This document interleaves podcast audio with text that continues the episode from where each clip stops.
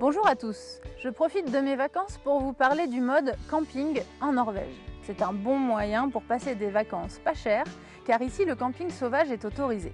Les seules règles à respecter sont de ne pas planter sa tente à moins de 150 mètres d'une habitation, de ne pas se mettre dans un lieu public et de ne pas faire de feu en forêt. Question nourriture, la vie est chère si vous mangez au restaurant, mais si vous achetez les ingrédients de base et que vous cuisinez, avec un tout petit peu de matériel, un réchaud et quelques gamelles, on peut manger correctement pour pas cher et en plus on profite du calme et de la nature.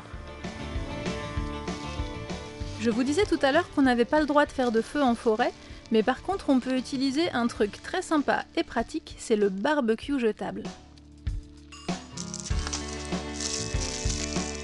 Alors c'est assez pratique ce petit truc, on allume juste ici.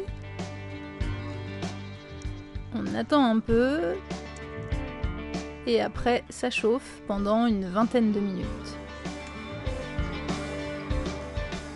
La tradition norvégienne est de faire griller des pulsa. Dans toutes les petites supérettes et dans les stations-service, on trouve des stands où on peut commander des pulsa. Il y a deux façons de manger la pulsa.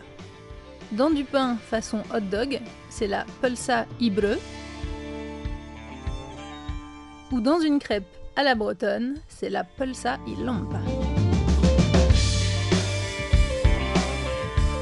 Et bien voilà, le barbecue est prêt, moi je vais aller manger. En norvégien, il n'y a pas vraiment d'équivalent pour euh, dire bon appétit. En général, on dit merci pour le repas à la fin du repas. Euh, ça se dit tak for maten.